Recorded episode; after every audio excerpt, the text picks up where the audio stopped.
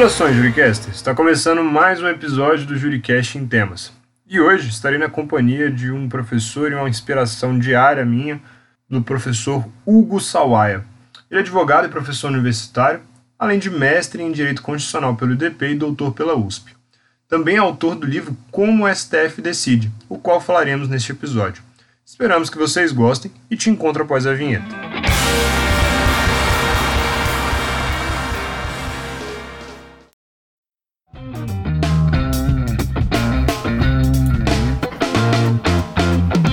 Maravilha, já estamos ao vivo. Então, inicialmente, gostaria de desejar um bom dia para quem está acompanhando a gente ao vivo, para quem não está, está acompanhando a gente de forma assíncrona, um bom dia, boa tarde, boa noite, de acordo aí com o horário. É, fico feliz hoje de estar recebendo aqui não só uma pessoa que eu tenho uma admiração profissional, mas também um amigo. Então, o Juricast ele me proporciona esse tipo de, de conversa, em que eu posso trazer não só pessoas que, que me inspiram profissionalmente, como, como pessoa também, mas também pessoas que eu tenho um carinho, um afeto pessoal também. Então, gostaria de desejar hoje muito boas-vindas para você hoje, professor Hugo Sawaia, com quem a gente vai conversar um pouquinho sobre sua obra, Como o STF Decide. Então, seja bem-vindo, Hugo. Muito obrigado, é, João, pelo convite. Tá? Eu que me sinto muito feliz em poder, numa manhã de, de quinta-feira, já, já em contagem quase para o recesso forense, né, poder discutir esses assuntos interessantes aqui com você e falar um pouquinho sobre o meu livro. Muito obrigado pelo convite. Maravilha. Hugo, vamos começar com a nossa tradição aqui do Juricast que a gente tem. É, a gente sempre pede para que nossos convidados sempre deem três dicas principais aí para acompanhar a gente durante o, o, podcast, que seria um livro, uma música e uma bebida. Então, sem ser o livro qual que a gente vai conversar hoje, quais são suas três indicações? Bem, é, não são indicações assim muito fáceis, né? Mas um livro, eu acho que o livro do momento talvez seja Processo Constitucional do professor professor Marinoni, que é um livro que ele lançou há pouco tempo, deve estar saindo agora a segunda edição. É um calhamaço de mais de mil páginas, mas assim, a cada página você tem certeza de que vale a pena continuar e prosseguir, porque o livro é excelente, ele elabora toda uma teoria constitucional sobre o processo no Brasil, processo constitucional também no Brasil, algo que nos faltava em alguma medida. Excelente escolha. E uma bebida, como eu estou em São Luís e aqui faz calor. Acho que um, uma taça de um Chardonnay da Borgonha, é um Chablis, faria muito sentido nesse momento. Uma música, uma música, ah, entre tantas, talvez My Way, na versão do Sinatra, fosse uma escolha pertinente. More, much more than this, I did it my way. Excelente. Quando você falou que estava no calor de São Luís, eu já achei que você ia fazer aquela velha indicação de Guaraná Jesus em um copo bem gelado. É. Mas é bem óbvio. Mas para quem gosta, para quem conhece o Hugo, sabe que ele gosta bastante de vinho, então não poderia ser diferente.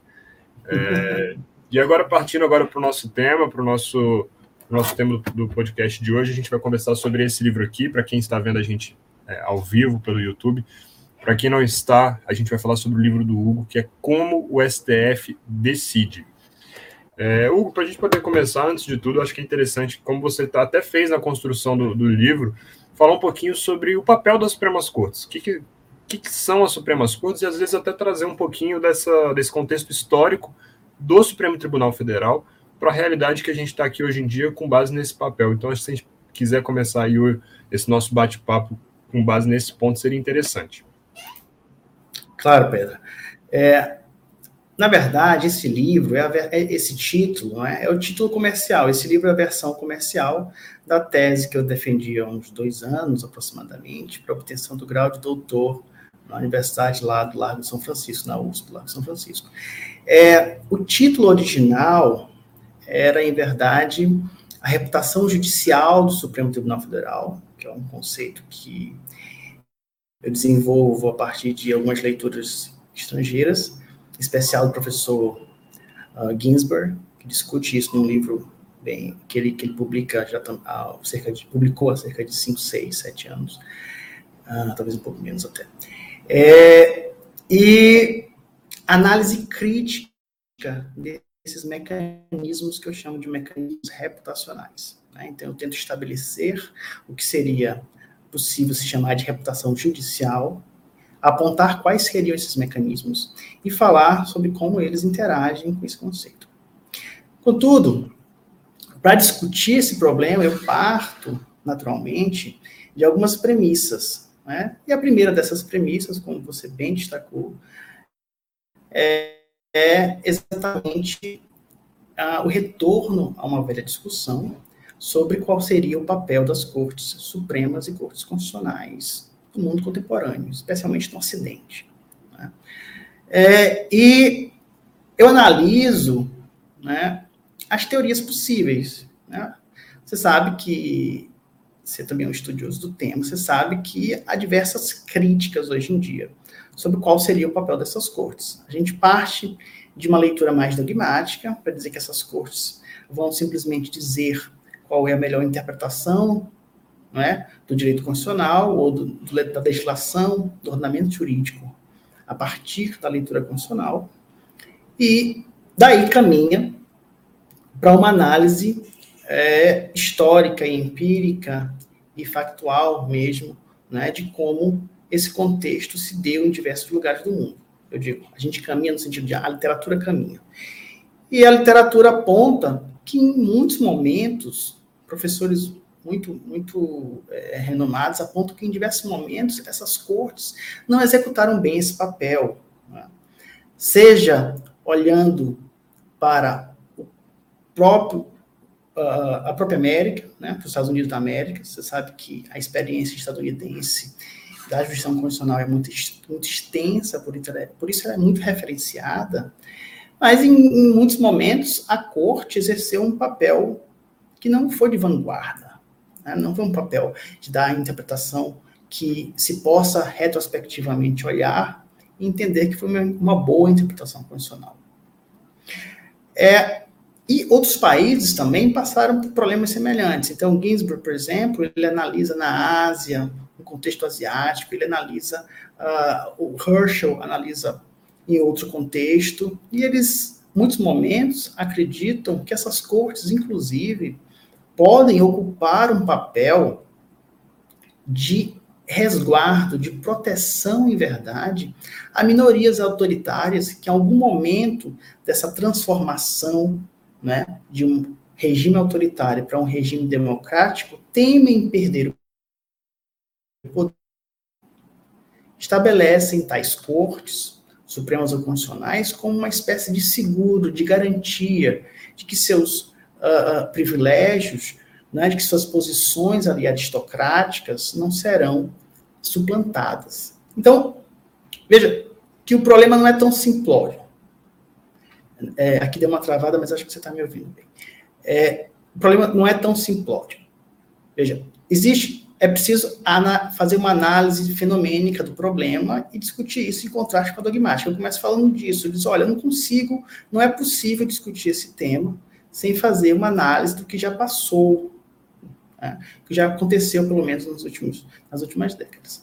E aí, é, eu caminho nessa primeira parcela, para não me estender, me estender demais, dizendo o seguinte: olha, o que a gente constata aqui, que a gente pode constatar dessas análises, sem, sem sombra de dúvidas, é que nós temos, no século XX, começo do século XXI, por um lado, uma crise significativa das, da democracia representativa no mundo ocidental, tá? ou seja, para todo canto que você olha, existem oscilações né, de direita para esquerda. A Itália agora, por exemplo, assumiu uma primeira-ministra que é bem de, bem de direita. A América Latina já caminha no sentido oposto, de voltar a uma posição mais à esquerda. Bem, e essa crise, que não é de agora, ela vem permeando todo esse final do século XX, começo do século XXI, ao mesmo tempo né, que existe uma ascensão gigantesca do número de cortes supremas e constitucionais. Hoje, se concebe que uma democracia, para ser uma democracia uh, propriamente dita, ela depende da existência desse órgão. Então, até os últimos bastiões da supremacia do parlamento, né, como a Inglaterra, a própria França também já tem mudanças significativas nesse processo, já dispõem de órgãos né, que, em maior ou menor medida, interferem na decisão sobre a validade das normas né, e atos normativos a partir de uma leitura constitucional. Então, são dois fatores que estão lá marcados na história recente. Nós temos uma ascensão de cortes supremas e constitucionais, ao mesmo tempo que temos uma crise acentuada da democracia representativa. Isso já foi associado por outros autores. Não é uma novidade, é apenas uma premissa que eu estabeleço. O professor Samuel Zakharov, por exemplo, de Colômbia, ele tem um, um, livro muitíssimo interessante que ele fala sobre as democracias frágeis, e eu aponto isso, ele diz, olha, percebam que, em especial em democracias frágeis, democracias novas, ele chama democracias frágeis aquelas que recentemente migraram de um passado autoritário para um modelo mais democrático, como o brasileiro, como a África do Sul, né?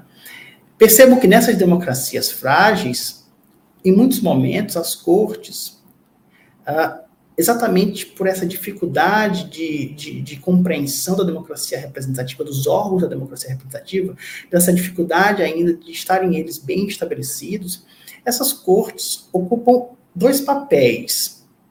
Primeiro, muitas vezes, elas, incube a elas, é, solucionar alguns nós, górgios, alguns gargalos que ocorrem, que aparecem durante o processo de estabilização, de concretização, de cristalização daquele próprio modelo constitucional de Estado. Então, muitas vezes incumbe a essas cortes desvencilhar grandes problemas como resultado de eleições presidenciais, coisa que a gente viu até nos Estados Unidos, lá em Bush versus Gore, não é? apesar de não ser uma democracia frágil, recente. É, e muitas vezes, é, percebo que, por exemplo, na África do Sul, a Corte Constitucional da África do Sul, ela teve um papel importantíssimo na consolidação do Estado africanês lá. Qual foi o papel? Ela, foi incumbido a ela, porque não havia um consenso e havia um temor da aristocracia que saía do poder, da minoria branca, é, havia um temor de que, uma vez estabelecido o novo Estado, eles fossem perseguidos e condenados e, por todo o histórico do apartheid. Então, havia uma dificuldade muito grande na formação desse consenso para a Constituição. Então, se estabeleceu o quê? A Assembleia Constituinte estabeleceu uma carta básica de alguns princípios que deveriam figurar na Constituição. Então, a Constituição foi elaborada pelo parlamento, foi aprovada e foi submetida à Corte Constitucional. Veja que interessante. Um papel que não parece ser um papel próprio de uma Corte Constitucional. Isso é muito marcante, porque essas cortes, nas democracias frágeis, modernas, elas vêm cada vez mais exercendo papéis que, teoricamente, pelo menos que numa visão clássica, não, é, não seria o papel dessas cortes. A Corte Constitucional, o Supremo, não é mais um legislador negativo. Nem é possível né, pedir, não me parece razoável, racional, pedir que essa corte retorne esse papel. Então, a corte vai, recebe a Constituição da África do Sul, Constituição nova, aprovada pelo Congresso eleito para esse fim. Né? E ela rejeita a Constituição. Veja que interessante. Ela rejeita, ela peita a Assembleia Constituinte e diz: não, pera lá, vocês não atenderam aqui alguns pontos do nosso pacto inaugural. E aí ela devolve para a Assembleia Constituinte. E a Assembleia faz o quê? Ela aceita, modifica aqueles pontos né, e devolve para a corte, que um segundo julgamento diz: não, agora sim, nós podemos prosseguir. Né? Então, existem alguns nós que passam a ser incumbência dessas cortes diante desse panorama de crise da democracia representativa. De, de, não, é, não é tão só crise, Tá? É um momento cinzento de, de tentativa de construção de respostas, de, de pontes, né, de saídas. É, por outro lado, que a gente percebe que também em decorrência dessa ausência de forte confiança ainda nessas democracias, ou, ou por outros fatores, por exemplo, no próprio, no próprio Brasil, a, questão do multipartidarismo, é? dessa imensidão de partidos políticos que nós temos, em muitos momentos não é possível encontrar um consenso, ou às vezes nem é interessante para aqueles partidos políticos, porque eles anteveem como será a crítica, encontrar um consenso ali. Então, eles estabelecem uma terminologia mais genérica, né, que é comum em cartas constitucionais, né, em constituições. Não é muito bom falar carta constitucional, porque carta é algo que é escrito por uma só pessoa. Né, é dá a ideia de que é algo que foi otorgado. É, e elas devolvem, então, por essa via, os congressos devolvem, então, por essa via, para as cortes constitucionais, que serão, eventualmente, solicitadas a dar a resposta sobre como especificar aquilo que for estabelecido de forma genérica. Né? E aí a corte, o que, que ela faz? Ela conclui o trabalho da Assembleia, divide, portanto, o ônus da opinião pública, que recairia, de outra forma, somente sobre o Congresso. Portanto, é, perceba que nós temos esse o panorama. Democracias com dificuldades, cortes eclodindo em todas as partes e o olhar preocupado com o fato de que essas cortes vão ter que desenvolver tarefas nunca antes desenvolvidas por cortes, é bem verdade, e também que elas terão que lidar com muitas dificuldades. Então, esse, esse, esse é o ponto inicial. Talvez você queira pontuar alguma coisa agora. Sim, sim, essa questão da, da, da crise democrática foi, inclusive, um, um assunto que eu tratei com o professor Christopher Thornhill, a gente fez inclusive o primeiro episódio que a gente fez em língua estrangeira aqui no Juricast, ele falava muito dessa tensão da democracia nos países, porque ele é um pesquisador realmente é, que ele não focou só na nação dele, que ele era ele é inglês, ele foi de país em país para entender essas crises democráticas e essa tensão existente na democracia desses países e um paralelo às cortes supremas, ou então às cortes constitucionais, a depender do país. Então é muito interessante como que um cenário que se vive do outro lado do mundo, às vezes é o mesmo que se vive aqui, e, e vice-versa, sabe? Então, às vezes a gente se espelhar nos acertos e nos erros dos outros para poder traçar a nossa trajetória talvez seja interessante, né? Perfeito, perfeito, Pedro. E aí, exatamente por isso, por essa preocupação com o que essas cortes precisam fazer, que imagem que elas precisam espelhar, não é? tanto para a sociedade civil organizada, quanto para o próprio judiciário, né, o restante do judiciário que elas encabeçam, mas não compõem integralmente, e para os outros poderes públicos, é que na sequência eu discuto, na sequência do livro, eu discuto um pouco sobre esse protagonismo que o Supremo Tribunal Federal é, veio desenvolvendo no país, em especial a partir da década de 90. Isso que eu ia te perguntar, né? Eu acho que muito por conta desse cenário de crise, ditadura que a gente veio durante as últimas décadas, queria muito também trazer para esse ponto do protagonismo, né? Do por que, que a gente discute reputação judicial, né? Porque para você discutir reputação, você tem que discutir primeiro protagonismo. Então, exatamente por conta dessa crise democrática, essa é a minha próxima pergunta, mas bom que você já entrou nela. É, essa questão do protagonismo é muito interessante também, né? E contar acho que é. a trajetória disso também é interessante para a gente poder falar sobre. Se você é, é natural, se você olhar a história do Supremo Tribunal Federal, né, é, você vai ver que no começo ele não tinha um orçamento adequado, não tinha estrutura adequada. É, os livros narram né, que, acho que o Felipe Recondo, o Tanques e Togas, se eu não me engano, no Supremo, é, bem que é no Tanques e Togas, ele narra que quando a corte vai para Brasília, nem os ministros queriam morar em Brasília. Né? A estrutura era muito complicada, porque você saía, você estava saindo do, do glamour do Rio de Janeiro da época, né? que tinha a elite intelectual do país, que tinha os melhores restaurantes, que tinha, sabe, as coisas mais agradáveis de suas casas, onde estavam bem estabelecidas, e indo para o Planalto Central, em algo que estava em processo de construção. E o Supremo não estava ainda bem estabelecido, não só em termos de estrutura física, não estava bem estabelecido em termos de orçamento, não estava bem estabelecido em termos de poderes, inclusive. Então, isso ainda na ditadura.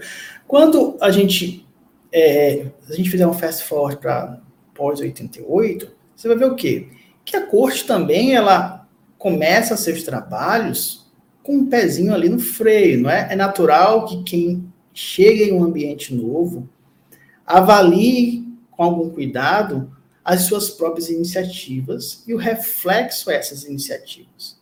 Então, se você der uma olhada lá nessa corte Moreira Alves, por exemplo, né, numa corte mais pós-88, você vai ver que ele era um ministro espetacular, né, cuja construção, construção é, jurisprudencial e literária é marcante para a sociedade da época e até hoje, mas ele era muito mais uh, cuidadoso, né? ele tinha uma atitude de autocontenção muito marcante. Por exemplo, eu posso dar um exemplo em relação àquelas questões denominadas de interna corporis do, do, do Congresso Nacional. Então ele dizia, olha, não, era como se ele dissesse, olha, pensasse, olha, não posso também chegar ao ponto de querer interferir, né? Desde já naquilo ali. Então, com a década de 90, que a corte percebe que ela já está melhor estabelecida no contexto nacional, e eu nem falei de reputação, nada disso ainda, vou introduzir esse conceito um pouco depois, é, ela passa a colocar lá as mangas um pouco de fora, não é? no sentido não pejorativo, no sentido positivo, porque também o Congresso colabora, o Congresso faz toda aquela edita mais para o final da década as leis sobre processo constitucional, e aí começa a surgir todo um, um, um, protagonismo influenciado pelo, pelo Congresso Nacional, na época, como Ministro Mendes, o autor intelectual dessas mudanças, dessas adequações. E a gente percebe que de lá até hoje, esse protagonismo vem crescendo. Tá? É um protagonismo crescente.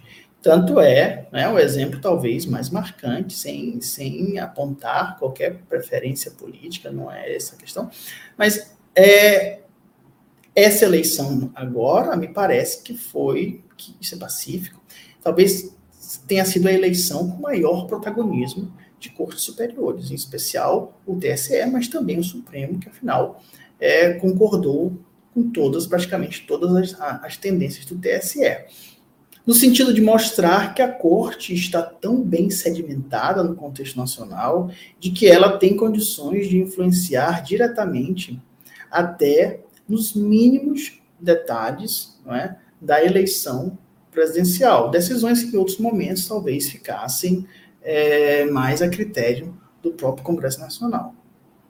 Então, é, perceba, perceba que existe, existe em geral, é, um, uma locução entre essas duas questões. Né? À medida que a corte se estabelece e se sente bem recebida, e se sente e sente gozar de maiores, uh, maior respeito e maior uh, é, aceitação perante os poderes públicos e a sociedade civil, é que essa corte tende a caminhar no sentido de trazer para si maiores competências, maior protagonismo, porque dizer, falar de protagonismo é isso, né? Só para traduzir. Falar de protagonismo é dizer que a corte aceita julgar, participar de processos, né? É, que antes talvez não aceitasse. Veja que no Brasil a gente tem uma, característica da Corte Suprema que é, é muito peculiar. Né? A gente não tem um controle de docket discricionário. Né? Você sabe disso. A corte não tem o poder. O Marinão defende essa possibilidade, eu acho muitíssimo pertinente. Muito, o ministro Fux também já defendeu isso. Não é puramente discricionária, discricionária. Né? Não seria no Brasil propriamente discricionária. Mas a corte é, teria condições de dizer, olha, eu não acho que esse esse caso já esteja pronto para ser é, analisado. Né? Por quê? Porque ele ainda passa por discussões no Congresso, é muito frequente a corte estar lá tentando julgar uma matéria, ou até suspender um julgamento, porque viu que há no Congresso né, um projeto em pauta, que foi rapidamente colocado em pauta, na tentativa de suplantar ou de se, se miscuir na decisão da corte, ou de alguma forma evitar que aquela deliberação fuja do Congresso.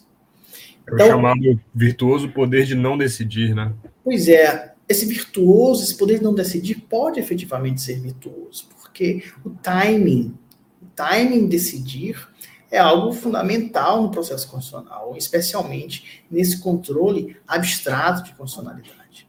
É, veja, por exemplo, backlash, né? Pois é. Você vê, por exemplo, agora a questão do rol da ANS, né? Inclusive, acho que ontem enviaram no, no nosso grupo a questão do, da, do STJ ter que se debruçar novamente sobre a questão do rol da ANS, por exemplo. Então, assim, a gente vê que existe esse diálogo institucional entre poder legislativo e judiciário, e uma decisão, no caso, inclusive um precedente firmado pela Corte Especial ainda esse ano vai ter que ser revisitado, sabe? Então, assim, essa questão do poder de não decidir, às vezes, também é interessante para evitar esse tipo de situação, né? E uma maior insegurança jurídica. Pois é, não, é, com certeza, com certeza, muito bem observado. É, e não é só esse caso, né? A gente pode, no livro eu trato sobre isso, eu falo sobre o timing em decidir, é, exatamente em razão dessa, dessa, dessa dificuldade aí da nossa corte. Na verdade, é, a gente tem uma compreensão meio equivocada de algumas, de diversas questões no processo constitucional.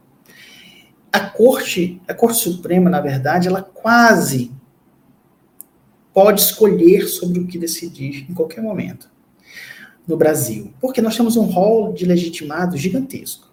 Tá?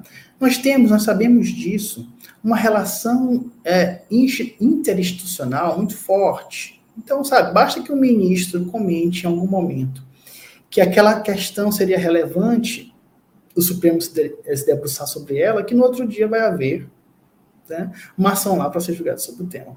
Então, essa questão de saber o que decidir, quando decidir, ela é, é, é extremamente importante, até em relação a como essa decisão será recebida, em que medida ela será cumprida. Né? Eu posso dar dois exemplos rápidos. Por exemplo, é, o ministro Barroso, na turma, aquela decisão que foi objeto de, de uma crítica acentuada do professor Gilmar Mendes, decidiu uh, pela inconstitucionalidade né, do, do, aborto. Né? Era um caso que envolvia, se não me engano, algumas enfermeiras auxiliares que tinham participado de um aborto e tal, com consentimento da gestante, e ele, no julgamento em uma turma, acaba é, deliberando por dois, acho que ah, três anos, foi maioria, não lembro agora exatamente qual, deliberando que é, seria inconstitucional e, e absolve todo mundo.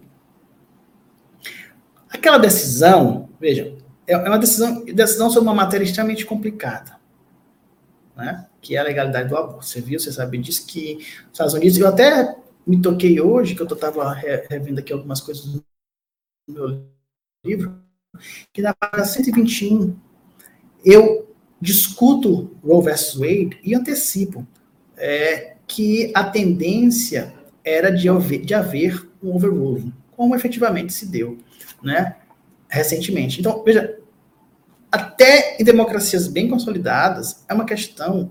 Não estou dizendo que o Brasil não é uma democracia bem consolidada, mas é uma democracia mais jovem. Até em países que vêm discutindo esse tema há muito mais tempo, dentro de um regime democrático, vamos por assim, é um tema, é um tema de extrema dificuldade. Então, você esperar que isso seja decidido rapidamente, numa turma, naquele momento, sem uma preparação, né? sem que saber. É, então, é, foi muito, foi uma decisão muito ruim. Tanto é que ela não firmou o precedente, não tem sido seguida, ela praticamente tem sido ignorada. Né? O próprio Supremo não levou esse, esse assunto para o pleno e o Supremo tem ferramentas para fazer isso. Até, em alguma medida, uh, aquele deslocamento de competência sofre críticas, mas há várias possibilidades desse assunto vir à tona se fosse um assunto cujo time estivesse correto. Hugo, permite dois, dois pontos rápidos aqui. Então, é, eu, eu disse que ia citar dois, mas acho que eu vou ficar nesse, nesse canal. É, o, O Oi? Caio está aqui com a gente hoje, se me permite rapidinho, o Caio está aqui com a gente hoje, comentou aqui. Comentou primeiro sobre o livro do claro. Marinoni, falou que tem um excelente conteúdo. Falou que esse caso do aborto foi de um médico de Recife no HC 124.316. Deixou aqui no, nos nossos Exatamente. comentários. Um abraço para o Caio, um abraço para a Carol também, que está aqui com a gente. Falou que está aprendendo muito com a gente aqui. Carol Viga, um abraço, Carol. E o segundo ponto que eu queria tratar disso aqui é que esse caso, para quem não se recorda, foi a provocação que o Gilmar fez durante a sessão plenária é, para o Barroso, que gerou aquela grande confusão que saiu na mídia do. É, foi, foi exatamente. É, me deixe de fora desse seu mau sentimento, que inclusive gerou meme, enfim, é. até hoje é falado, é enviado aí provavelmente nos grupos de WhatsApp do pessoal do direito. Então, na hora que você comentou desse caso, eu lembrei, a primeira coisa que eu lembrei não foi nem a decisão do aborto, foi lembrando da sessão plenária é, que aconteceu essa, esse, esse, caso, né? Mas, enfim, pode complementar algo, eu só queria fazer esses dois comentários. Pois bem, é... eu acho que eu vou prosseguir aqui, então, em relação... Então, no livro, no livro eu parto para discutir quais, primeiro, quais são esses obstáculos, né? Quais são esses obstáculos após a questão do protagonismo? Eu digo, olha, diante desse protagonismo, quais são os obstáculos que são oponíveis a essas cortes supremas e constitucionais? Em que medida esses obstáculos são legítimos? Não é? Porque, afinal, nós estamos falando é, de democracias, e democracias, a gente não pode esquecer isso em nenhum momento, elas se legitimam pela crítica. É? Quando você encontra uma democracia onde não há minorias indignadas, você pode ter certeza de que não se trata mais de uma democracia.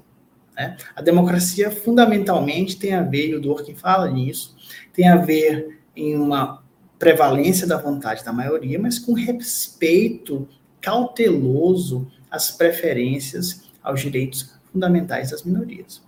Por isso que eu parto para essa análise né? Assim, mas quais são? E eu falo de várias, várias, vários pontos. Falo da crítica pública, da própria desobediência a decisões, né? mudanças constitucionais, mudanças na composição da corte, me permita aqui pescar, sanções, sanções a juízes, manipulações de orçamento, a superação legislativa, que é o backlash, né, uma das formas de backlash, backlash legislativo. E aí eu analiso uma a uma para tentar responder, a partir de um critério, de um critério que eu desenvolvo, em que medida essas críticas, essas oposições, melhor dizendo, seriam legítimas ou ilegítimas. Né? E aí eu posso resumir para te dizer o seguinte: é, essas críticas elas são inclusive fundamentais. O grande problema não é criticar uma Corte Constitucional, não é, é apontar erros no seu trabalho. Afinal, aliás, isso é um grande equívoco. Às vezes os juristas dizem assim, mas você está errado porque o Supremo pensa diferente. E aí, o que você pode responder que o Supremo só tem o direito de errar por último, não é? Ele não tem o direito de dar a resposta correta, né, propriamente.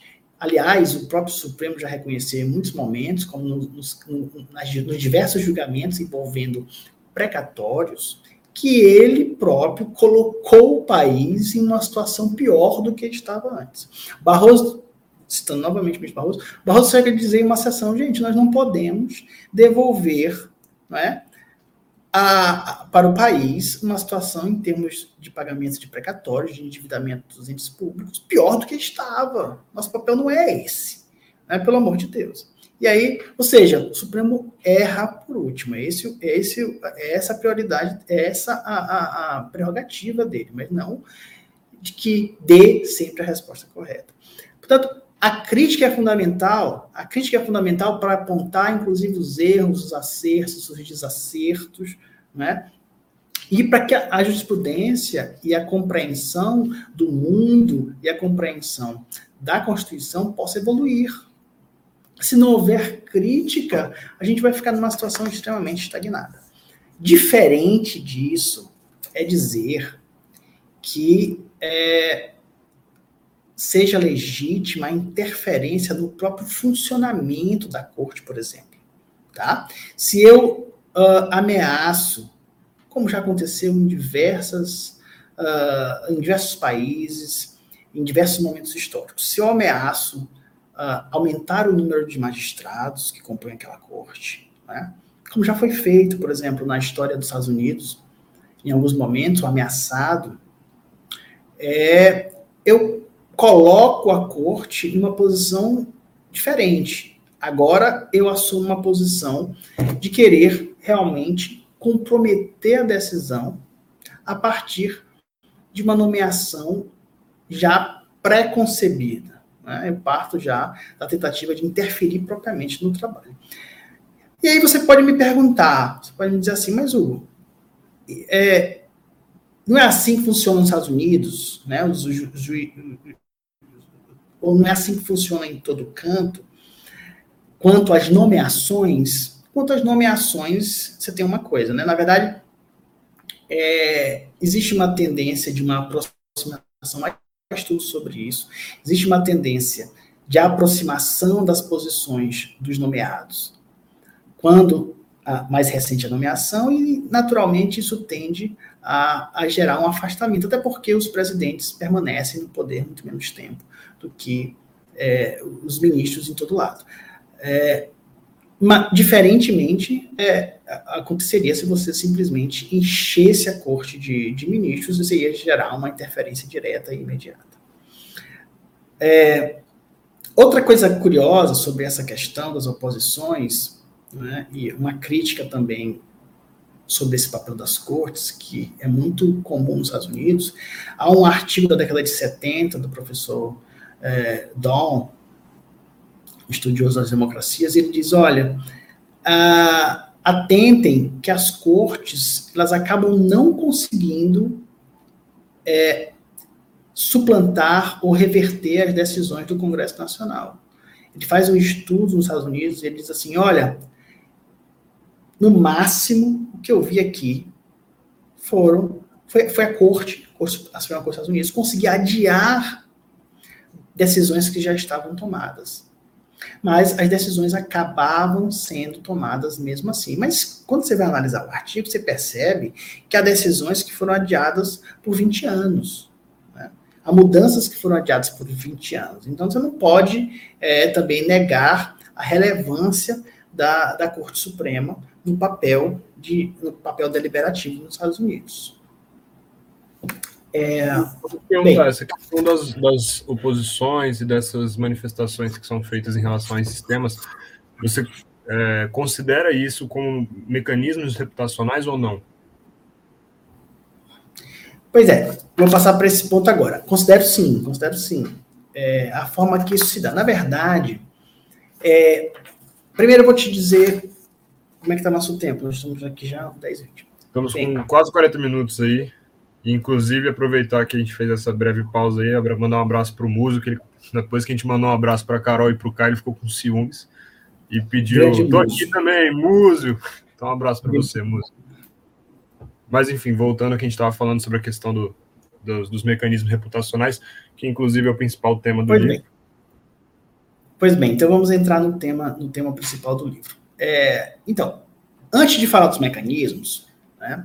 Eu preciso falar um pouco sobre a questão da reputação, da reputação judicial. A reputação é, judicial não é nada mais do que a reputação quando vista à luz dos, do Poder Judiciário. Né? A reputação judicial é a reputação de algum órgão do Judiciário, como da Corte Suprema, ou do Judiciário inteiro.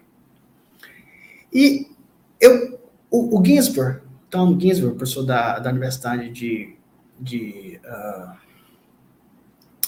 me fugiu agora o nome. Ele desenvolve o conceito e mas sem desenvolver propriamente uma dogmática. Ele mesmo diz: olha, eu estou aqui para mostrar no livro dele, que chama-se Reputação Judicial, para mostrar, sou na Universidade de Chicago, estou aqui para mostrar é, que existe esse fenômeno, tá? que a reputação influencia nos processos decisórios, influencia, influencia na visão das cortes, por várias pessoas, por vários protagonistas democráticos e tal. E aí, a partir dessa leitura, eu fui estudar, então, o que era a reputação, né? Eu faço uma análise em alguma medida transdisciplinar no livro, eu vou buscar na economia, até na biologia, na história, na literatura, para dizer, olha, a reputação aqui em termos do judiciário, ela é fundamentalmente é, a forma como a sociedade civil e os outros poderes veem a atividade da Suprema Corte. Tá? Ou seja, como é que eles percebem que a Suprema Corte está lidando diuturnamente com aquelas questões que surgem em seu docket?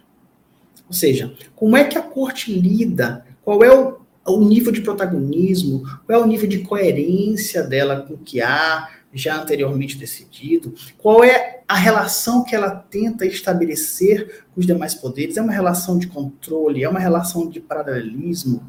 É uma relação de uh, subserviência? Como é que isso se estabelece? Como é que ela se relaciona com o restante do próprio poder judiciário? Então, eu cunho, eu vou cunhar esse conceito dessa forma. Não é no livro eu trato isso com, com mais vagar, mas seria até diante até falar detalhadamente. Mas eu, eu aponto vários aspectos de como esse conceito se constrói, como é que essa visão, como é que essa imagem se constrói, e faço uma distinção desses outros conceitos. Para dizer, olha, a reputação é parte do capital institucional da corte. Capital político ou institucional é aquela condição particular que a corte tem de lidar com os próprios obstáculos, de lidar com seus desafios, de lidar com a posição majoritária, de ser contra-majoritária também, né? E de sofrer, de é, é, receber o impacto e aguentar esse impacto, tá? E carregar nos ombros o ônus de suas próprias decisões e fazer com que os demais as cumpram. Então, a reputação, o capital institucional é isso. Tá? Essa capacidade que o judiciário tem, ou que a corte tem especificamente, de lidar nesses momentos mais difíceis com o cumprimento, com atenção, com obediência, com respeito às suas próprias decisões. Esse capital institucional, inclusive, ele não é algo uh, estável no tempo. Ele declina e aumenta a depender de como isso acontece. Perceba, por exemplo, se você for olhar o TSE hoje no Brasil, para dar um exemplo bem prático, o TSE hoje no Brasil, a, o capital institucional do TSE é muito forte, por um lado, a gente já percebeu, né? Que ninguém desobedece, ninguém tem meios para desobedecer, o Congresso não tem coragem de mexer em nada, ou não tem, não tem necessidade, não é? Não tem, não querendo dizer que seja nada negativo, mas não, o fato é que o Congresso não interfere. E, ao, por outro lado, né, nós temos uma parte significativa. Ataques, né? Pois é, a gente tem uma parte significativa, ainda que haja os ataques. Nós temos uma parte significativa, apesar de ser forte o capital institucional, nós temos uma parte significativa da população hoje, fundamentalmente os apoiadores do, do, do presidente é, do presidente Bolsonaro, que não veio no TSE né, uma instituição 100% positiva, exatamente porque acham que ele foi protagonista demais durante o processo eleitoral.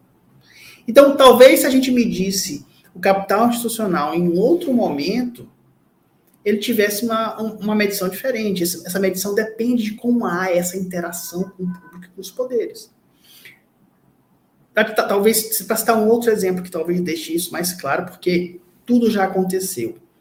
Essas questões de, de, capital institucional, elas são complicadas porque às vezes levam um certo tempo para que elas comecem e terminem. Por exemplo, quando o presidente, quando lá em 29, cerca de 29, 1929, o presidente Franklin Delano Roosevelt é reeleito nos Estados Unidos, com a promessa de acabar com a recessão. Né? E ele inicia o New Deal né, que era exatamente o plano econômico e político para acabar com a recessão, um momento gravíssimo na história estadunidense. Perceba, os estrangeiros que tinham vindo da Europa, ou cujas famílias tinham vindo da Europa, seus pais, seus avós, começavam a regressar para sua terra natal, ou a terra natal de, suas, de seus antecessores geracionais, porque a crise nos Estados Unidos era enorme. Né? Então, a, o sonho americano ameaçava ruir naquela, na, naquela década de 29, começo da década de 30. E Roosevelt é eleito com essa promessa de resolver os problemas econômicos da América. E aí o que faz a Suprema Corte? A Suprema Corte, em uma só manhã, negra da história, como é apontada pela, pela economia lá estadunidense, ela julga inconstitucionais 12 atos normativos, por entender ainda, a era Lochner, né, que a gente chama, você conhece bem, que não era possível interferir na, naqueles direitos sociais, naquelas questões contratuais que envolviam mão de obra e trabalho, que Roosevelt tentava uh, interferir, nas quais Roosevelt e o Congresso tentavam interferir, porque aquilo ofendia a Constituição. É. Apesar de não estar propriamente escrito na Constituição isso expressamente, mas a compreensão do momento ainda era de que é, a corte era legítima, era, era o, o sujeito legítimo para decidir sobre aquela questão, e a corte ainda entendia, tinha precedente dizendo que a, a, lei não poderia interferir sobre aquelas relações sociais relações econômicas ali da época. Bem, tem o famoso caso do padeiro, a, da, da lei que tratava sobre a jornada de trabalho do padeiro, que foi julgado inconstitucional. Bem, o que acontece? Roosevelt, indignado, né, discursa para a nação e de dedo em riste, dizendo que, olha, é um absurdo, eu não tenho como combater a crise econômica porque eu só posso legislar sobre o tráfego é, interestadual de carroças, aparentemente. Eu não posso mais. Tudo que eu tento organizar aqui, tudo que eu tento uh, uh, organizar com o Congresso Nacional é vetado pela Corte Suprema. E eu fui eleito para corrigir a depressão. Não é possível que esses, esses homens que estão lá não estejam vendo isso. E a Corte resiste. A Corte resiste porque tinha capital institucional para isso. Veja, um presidente reeleito num, num, num momento gravíssimo econômico, político, social dos Estados Unidos, gente querendo voltar para a Europa, fugir dos Estados Unidos, ameaça, ameaçava ruir o sonho americano, o sonho de vida americano, e a corte resiste. A corte, é, em, em, destoando do seu momento, resiste porque tinha capital institucional. Até chegar um momento que ele faz ameaças, inclusive, ele diz, olha, eu vou mudar a composição da corte, como Abraham Lincoln já fez na guerra, na guerra civil, para fortalecer o instituto, do, fortalecer, na verdade, desfavorecer o habeas corpus, fortalecer as prisões, porque ele achava que era um momento necessário para combater o sul escravagista. Eu vou fazer isso, eu vou fazer algo desse porte, até o momento que a corte é convencida, né, e de que é, não, não, haveria como permanecer, que aquela não era, portanto, em termos dogmáticos, a melhor leitura da Constituição, mas para um momento histórico. E a corte já dividida muda de opinião. Muda de opinião. O que, que se percebeu aí nessa mudança? Que houve uma ruptura nesse capital institucional. Ou a corte cederia, ou ela sofreria influências que abalariam definitivamente sua posição, quem sabe definitivamente sua posição dentro da sociedade da época. Então, é, eu, eu, falei do TSE só para dizer assim, olha, eu não sei aonde isso vai caminhar, porque nós vamos ter um novo presidente e tal, mas é, perceba, a gente teve algumas tentativas de retaliação, teve pedido de impeachment de ministro, né? E é claro que isso tudo ainda não chegou ao ponto como não chegou lá na época, de provocar qualquer mudança, mas essa análise histórica ela é, é razoavelmente demorada. Então, eu estou dizendo tudo isso para voltar à ideia, para terminar de explicar qual é a ideia de capital institucional. Quando eu trato de reputação judicial, eu digo, olha, a reputação é uma parte desse capital institucional, é uma parcela importante dele. Porque o capital institucional tem a ver com outras coisas, com estrutura, com dinheiro, com a visão, com a, a, forma que o público tem acesso a essas decisões, com uma série de coisas. A reputação é um desses elementos. A reputação é a forma como você lida nesse trato sucessivo como a corte lida com o próprio judiciário, com a sociedade civil, com os outros poderes. Né? Por exemplo, é, eu cito algum, eu cito diversos casos. Eu tenho uma preocupação no livro, no livro Pedra, de cada capítulo eu começo narrando. Você deve ter percebido isso, eu, percebido isso, eu começo narrando algum caso de alguma corte constitucional suprema no mundo que é interessante, exatamente para introduzir aquela história e fazer uma espécie de storytelling, né? Eu não queria que o livro fosse também voltado exclusivamente para juristas. É um livro que qualquer pessoa que pegue e, e, e, e goste da ideia de, do tema pode ler com tranquilidade, que não vai se deparar com, com é, questões jurídicas intrincadas ao ponto de não serem compreensíveis, até questões jurídicas intrincadas, mas não ao ponto de não serem compreensíveis para o leitor uh, de, outra, de outra área, para o leitor leigo. Então, eu explico isso com, com cuidado. Olha, a reputação é parte disso, tem a ver com essa relação. E aí, caminho então para apontar quais são esses mecanismos que estão tanto no processo uh, deliberativo quanto no processo decisório da corte. Quais são esses mecanismos reputacionais?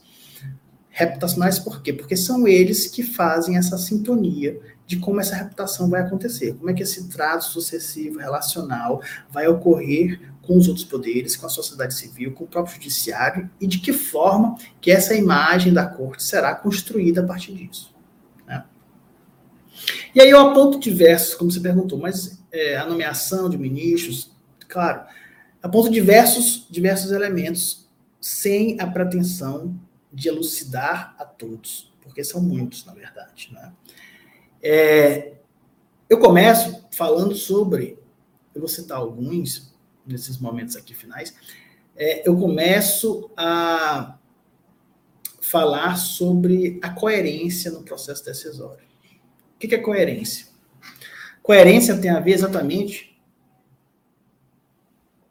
com a atenção a seus próprios precedentes. E é uma questão positivada coisas... agora, né? Oi? Além de ser uma questão positivada agora, né? O 927 é. do, 926 do CPC traz isso. Pois é, está lá no Código de Processo Civil desde 2015, né? Que as cortes têm a obrigação de decidir de forma coesa, íntegra, com nítida referência a, a teoria da integridade lá do Dworkin.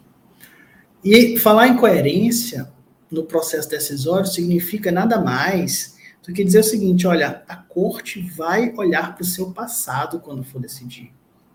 Cada um, cada decisão é não mais que um capítulo daquela narrativa que está sendo contada, a narrativa que tem o título Brasil e a Constituição de 88, o Brasil a partir da Constituição de 88. Né? Portanto, se a corte observa seus próprios precedentes ao decidir, ela indica aqueles sujeitos, né, outros que eu apontei, como eles devem lidar com ela mesma. Como é que eu devo lidar no processo deliberativo para que a norma tal não seja inconstitucional, né? Quais são os meus limites? Ou que o sujeito possa saber como se posicionar em uma relação comercial, em qualquer, qualquer esfera do comportamento humano dentro do, país que dependa da análise jurídica de uma questão constitucional que tenha sido objeto de deliberação pela corte.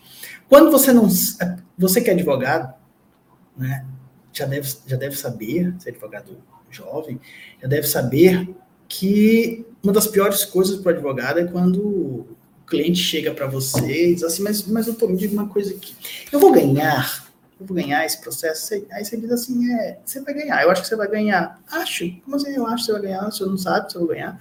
Não, eu sei, mas é porque tem, tem 20 varas cíveis, e aí a metade pensa de um jeito, a outra pensa de outro jeito. Aí, aí tudo bem, ele meio que entende e tal, aí quando você, mas se eu ganhar, Quanto eu vou ganhar? Aí você diz, ah, eu não tenho ideia, porque nós não temos critérios objetivos para isso, porque cada um entende diferente, porque há divergências. Pior ainda mais é moral, né? Pois é, imagine perguntar assim, mas qual é a opinião do Supremo Tribunal Federal sobre o assunto tal? E você ainda tem que dizer que não sabe. Sabe? Ser muito mais específico, algo que parece ser muito mais solene, ser muito mais simbólico. E ainda você tem que dizer, não sei porque a primeira turma decide de um jeito e a segunda turma decide de outro. Para evitar essas dificuldades, outras, outras cortes, como a alemã, por exemplo, tem duas, duas câmaras, dois senados, mas eles decidem matérias diferentes, de tal modo que não há essa divergência. Né? É algo muito complicado. É muito complicado de se compreender.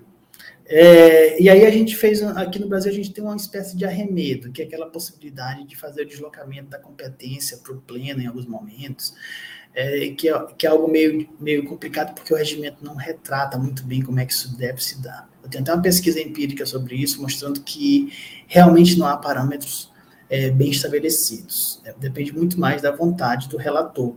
E aí, recentemente, até as turmas começaram a reagir. Acho que foi o ministro Fachin que quis remeter algo para o pleno em algumas ocasiões, e a turma disse: não, não, espera aí, nós não concordamos. E aí o que era de, de, de autonomia do, do, do, presidente da, da turma acabou sendo é, deliberada pela turma inteira. Então isso não está bem consolidado. Então a coerência é um ponto assim fulcral. É, a utilização de decisões monocráticas é outro ponto que talvez mereça bastante atenção. A gente tem estudos empíricos mostrando que o número de decisões monocráticas aumentou muito. Né? Aumentou muito porque o Supremo tem muitos processos, porque as questões cada dia é, dependem de decisões mais breves, né? porque quanto maior o protagonismo do Supremo, mais ele é chamado a decidir sobre essas questões que urgem respostas imediatas. E aí, às vezes, o Supremo se depara com situações onde a corte, por não dispor nem de recursos é, enormes para e, e, nem dispor de força própria, e por às, vezes é, estar em embate com outros poderes extremamente fortes, como o Senado da República, a gente vai é, parcelas de outros poderes, né, do Senado da República, a gente vai se deparar com decisões monocráticas, especialmente, que não foram atendidas. Né? Você deve lembrar o caso da, da, da liminar do ministro Marco Aurélio de Mello, onde ele determina uh, que o senador Relan Calheiros, à época presidente do Senado, é, fosse, fosse é, suspenso do cargo da presidência em razão daquela questão sobre estar sendo processado, estar na linha sucessória, presidente da República.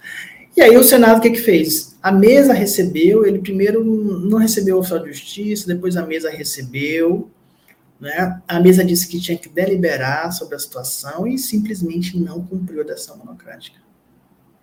E aí, Pedra, o que aconteceu depois disso? Que é o mais curioso o Supremo, no dia seguinte, ou dois dias depois, se reúne e delibera contra a decisão monocrática. Sabe o que, que o Senado aprendeu com isso? Aprendeu como é fácil desatender uma decisão monocrática do Supremo Tribunal Federal e como é fácil fazer o Supremo se reunir em pouquíssimo tempo para decidir, inclusive julgar contra a decisão monocrática. Mostrou toda a fragilidade da decisão monocrática. E gerou, inclusive, um debate sobre isso, né? Sobre a, necessidade ou não, né, de se ter decisões monocráticas no Supremo, se todas as decisões deveriam é. ser colegiadas. Aí... Abalou enormemente a capacidade do Supremo de ser respeitado quanto a essas decisões monocráticas, né? especialmente quando elas forem, uh, tiverem por, por uh, no outro polo, tiverem lá ou dizendo melhor, tiverem como sujeito que deve obedecer um membro representativo do Senado, da Câmara dos Deputados, ou presidente da República, né? mostrou que há uma fragilidade. Diz para o Supremo, oh, peraí, é, não é assim também. Então, as decisões democráticas são vitais, como são vitais as tutelas antecipadas hoje em dia, são. É, é, é muito improvável que a gente veja um cenário no futuro já se tentou discutir isso, mas nunca foi para frente. É muito improvável, porque ninguém tem interesse, na verdade, de fazer isso. É muito improvável que essas decisões deixem de existir em algum momento. O que eu prego é exatamente que elas precisam ser melhor observadas quanto ao momento. Né? Se não houver urgência, nada impede que elas sejam pautadas. E aí a gente vai para um outro problema, que é o controle de pauta do Supremo Tribunal Federal. Se você perceber, o controle de pauta é um ato de autoridade do presidente do Supremo Tribunal Federal. É ele quem decide como é que essa, o que, que o Supremo vai decidir é, no plenário. É, e isso, a depender de quem foi o presidente, teve é, formatos um pouco diferentes.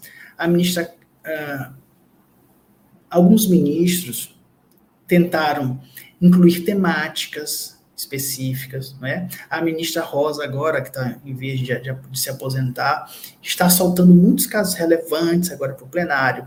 Alguns ministros têm uma facilidade, é, têm uma facilidade maior de receber as sugestões dos colegas e pautar o que é solicitado pelos outros ministros. Outros ministros são um pouco mais autoritários, mais controladores dessa pauta. Mas essa pauta, ela precisa ser estabelecida de uma forma razoavelmente cuidadosa. Né? Eu me lembro bem, eu cito no livro, uma, é, um momento que a gente estava discutindo é, no Congresso surgiu novamente aquela discussão sobre semipresidencialismo, e o Supremo resolveu pautar um mandato de segurança que versava sobre o tema. Né? E ficou parecendo que o Supremo queria, então, dar seu aval para a mudança antecipadamente ou não. Assim, um, um momento terrível para colocar aquilo em pauta, porque parecia que o Supremo queria se antecipar ao Congresso Nacional, já dizer, olha, pode ou não pode fazer isso. Não é papel da Corte agir é, com, com, toda essa interferência sobre o Congresso Nacional. Então, veja, é preciso compreender que a pauta é um instrumento de responsabilidade e é um, um, um instrumento coletivo. Quando eu estava na, na banca defendendo essa tese, inclusive o ministro Ricardo Lewandowski compôs a, a, a minha banca, foi uma grande honra e alegria, e eu conversava com ele na depois, ou na verdade, no final da banca, ele foi o último a me arguir, é, exatamente sobre aquela dificuldade é, em pautar e repautar aquelas decisões, aquelas ações habeas corpus envolvendo envolvendo o, o, presidente eleito agora Lula, ex-presidente. É, e ele me diz, e eu lembrei de um momento em que ele disse, olha, é, se essa questão não for decidida novamente pelo plenário, eu vou trazer os habeas corpus em mesa. Porque algumas ações constitucionais independem de pauta, né? Dentre elas, habeas corpus. Ele tinha 89 habeas corpus que ele pretendia discutir a questão da prisão em segunda instância. Olha, então eu vou trazer em pauta os 89 habeas corpus. Né?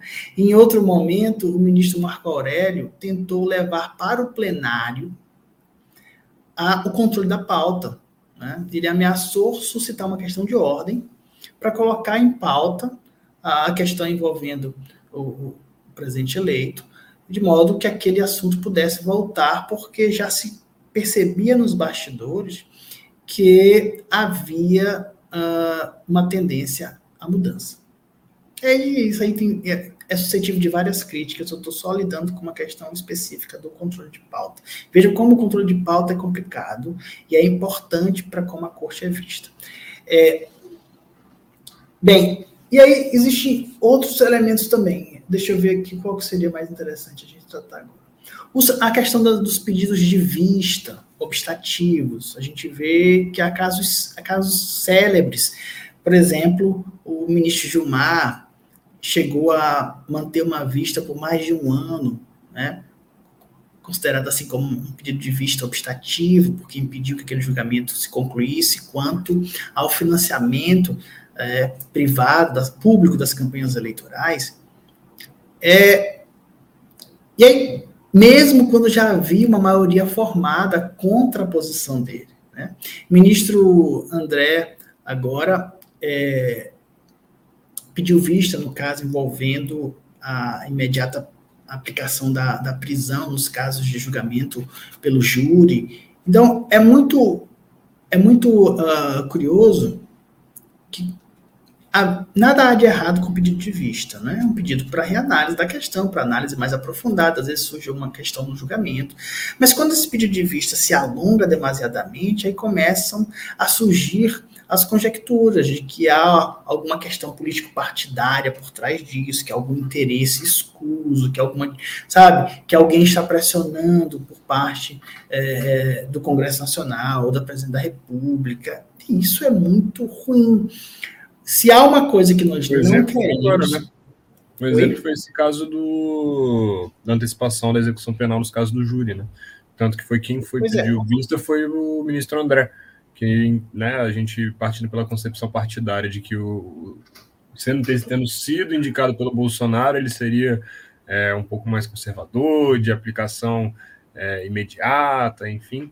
Então a gente mais. Mas ele surpreendeu, né? Eu, eu, quis dizer assim: o ministro André pediu agora, a gente esperava que já fosse concluído o julgamento. Vamos ver quanto tempo ele vai demorar para devolver para a gente poder avaliar melhor essa situação. Mas no caso do ministro Gilmar, que ele demorou muito para devolver, aí a mídia já foi em cima, a opinião pública, não, ele não está querendo soltar, porque ele está querendo obstar a mudança.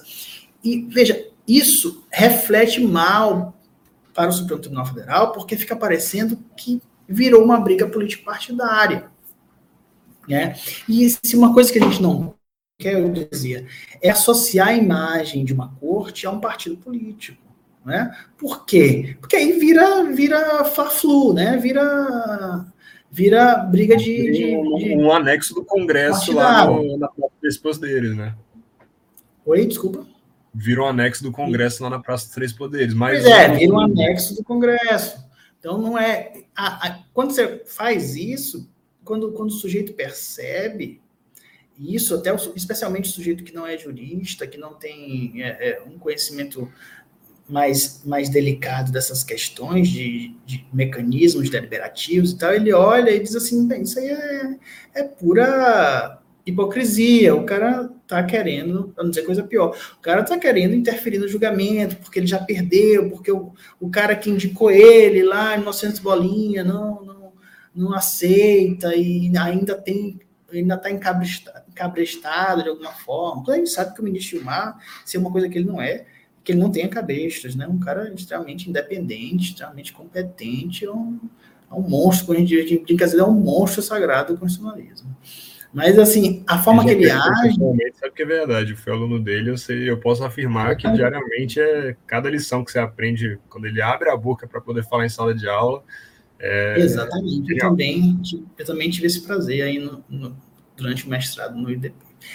E aí, mas assim, é aquela coisa, não basta ser honesto, tem que parecer honesto, não é? Tem que, não basta querer ter uma reputação positiva, é preciso agir em conformidade ou melhorar, melhor, ou melhor, sincronizar esses mecanismos em conformidade com aquilo que vai produzir esse reflexo positivo, né, reputacional positivo.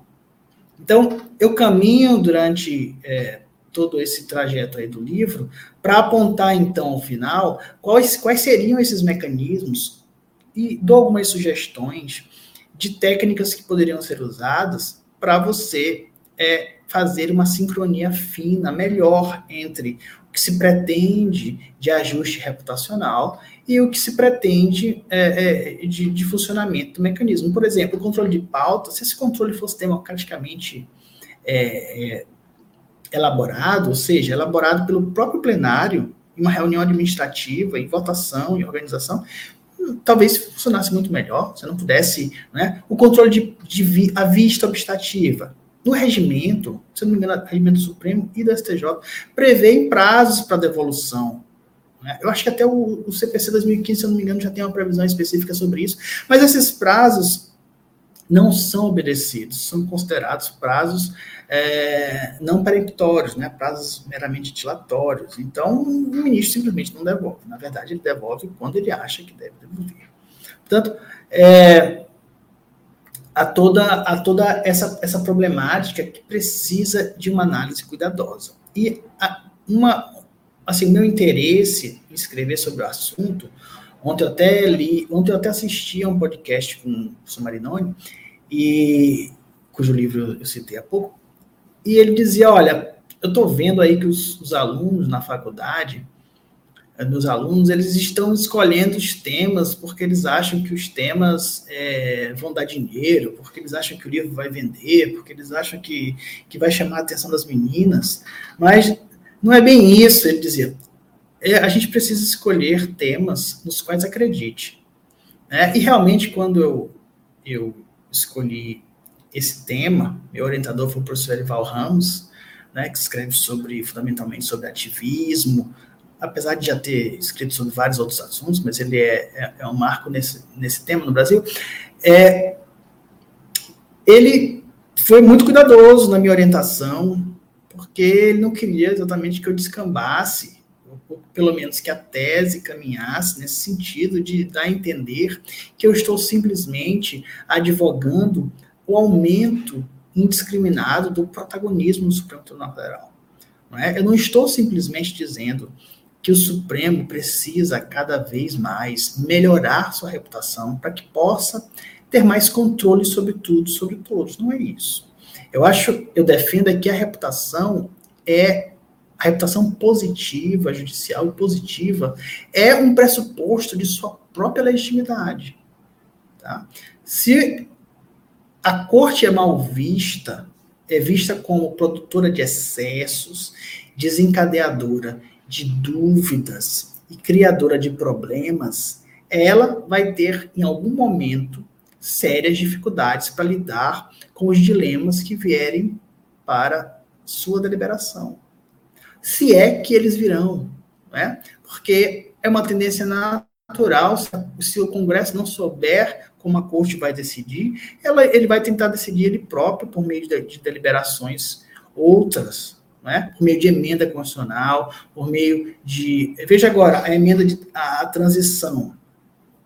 Essa transição aqui de governos, a questão do teto.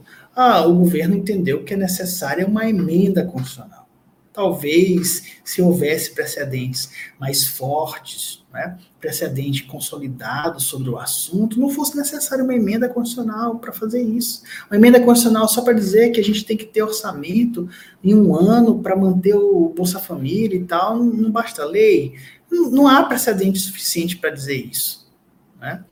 É, é, então, é só um exemplo para dizer, veja, Há algumas situações que isso gera um ônus político muito grave, porque o governo, por não ter segurança no que será deliberado no futuro, ele diz: olha, eu preciso de uma emenda, e para aprovar uma emenda, ele precisa negociar mais. E para negociar mais, um governo recém-eleito, ele precisa trazer para o seu lado aqueles que estão ou na oposição franca, ou que estão ali naquela margem entre oposição é, e, e, governo. Então, veja que o ônus político disso é muito grande para todo lado.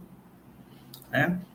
Então, ao fim e ao cabo, é, essa reputação da Corte Suprema tem a ver com todo o desenrolar do funcionamento do país.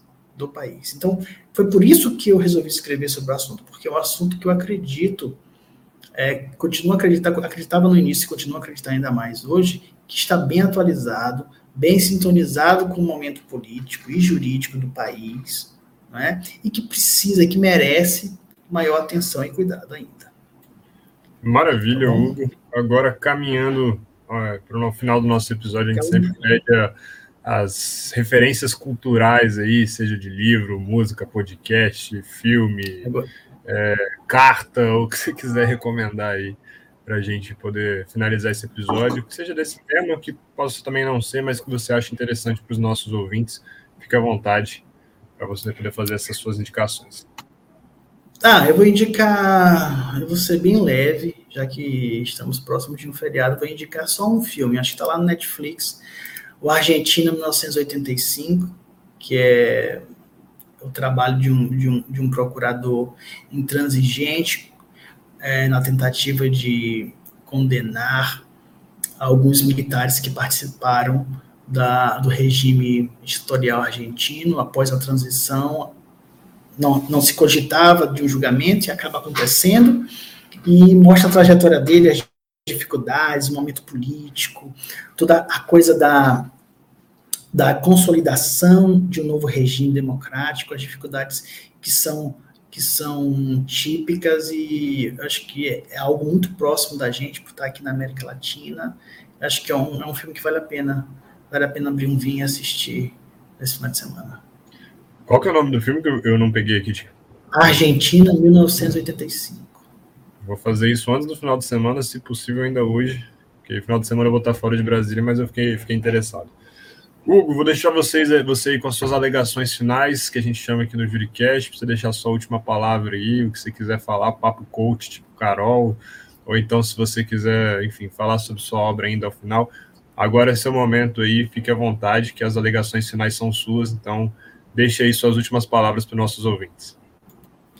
Ah, eu vou ser muito breve. Né? Eu, na verdade, vou fazer só uma recomendação para os estudantes e para os adultos, adultos bem jovens que estejam pretendendo estudar direito constitucional ou outra área do direito, que eles tentem fugir daqueles livros e manuais, não é nenhuma advertência tão, tão, tão, tão recente, mas que continua muito adequada. Tentem fugir daqueles manuais e livros que deem respostas muitíssimo rápidas para as perguntas mais difíceis, porque existe um, um paradoxo aí é, insuperável. Não é possível. É, o simples sempre vence. É sempre bom ter respostas simples e fáceis e didáticas para os dilemas mais difíceis. Mas chegar nessas respostas, em geral, requer transitar, ler, estudar um volume razoavelmente significativo de, de informação.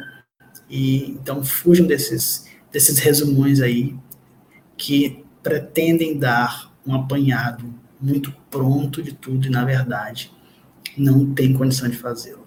Né? E desejo, eu agradeço, agradeço novamente o convite, viu, Pedro? Foi muito agradável. Vamos depois, quem sabe, organizar outros eventos. Queria também anunciar que estou lançando enquanto coordenador um livro sobre ativismo e os desafios da jurisdição constitucional brasileira, contando com a colaboração de diversos professores lá da Universidade de São Paulo, professores de fora, de outras universidades. É, vai ser o lançamento lá, depois eu vou divulgar aí nas redes sociais, vou mandar para você. Eu acho que ele vai contar com, com, Ele conta, que eu já tenho os artigos, né? Conta com diversos artigos que tratam de temáticas muito pertinentes envolvendo ativismo e diversos diversos é, setores da, da problemática jurídica. Então, um grande abraço, muito obrigado. Conte comigo. Hugo, eu queria te agradecer aí por disponibilizar o seu valioso tempo para conversar com a gente, em plena quinta-feira pré-recesso forense, a gente sabe que o tempo aí é, é válido. Então, obrigado mesmo. E a gente agradece também aqui pelo, em nome do Juricast, todos aqueles que acompanharam a gente aqui de forma ao vivo. A gente teve uma audiência alta, constante aqui hoje, fiquei bem feliz. E os ah, comentários aí do pessoal, Carol, o, o Muso, o Caio comentaram aqui durante todo o episódio, estiveram aqui com a gente, muito feliz aí com a companhia de vocês. Carol, inclusive, mandou mensagem agora falando desse excelente episódio. Parabéns, João e Hugo. Obrigado, Carol. Então, a gente encerra esse episódio por aqui. Obrigado, Hugo. Obrigado a todos os nossos ouvintes. Um abraço. Grande abraço. Obrigado.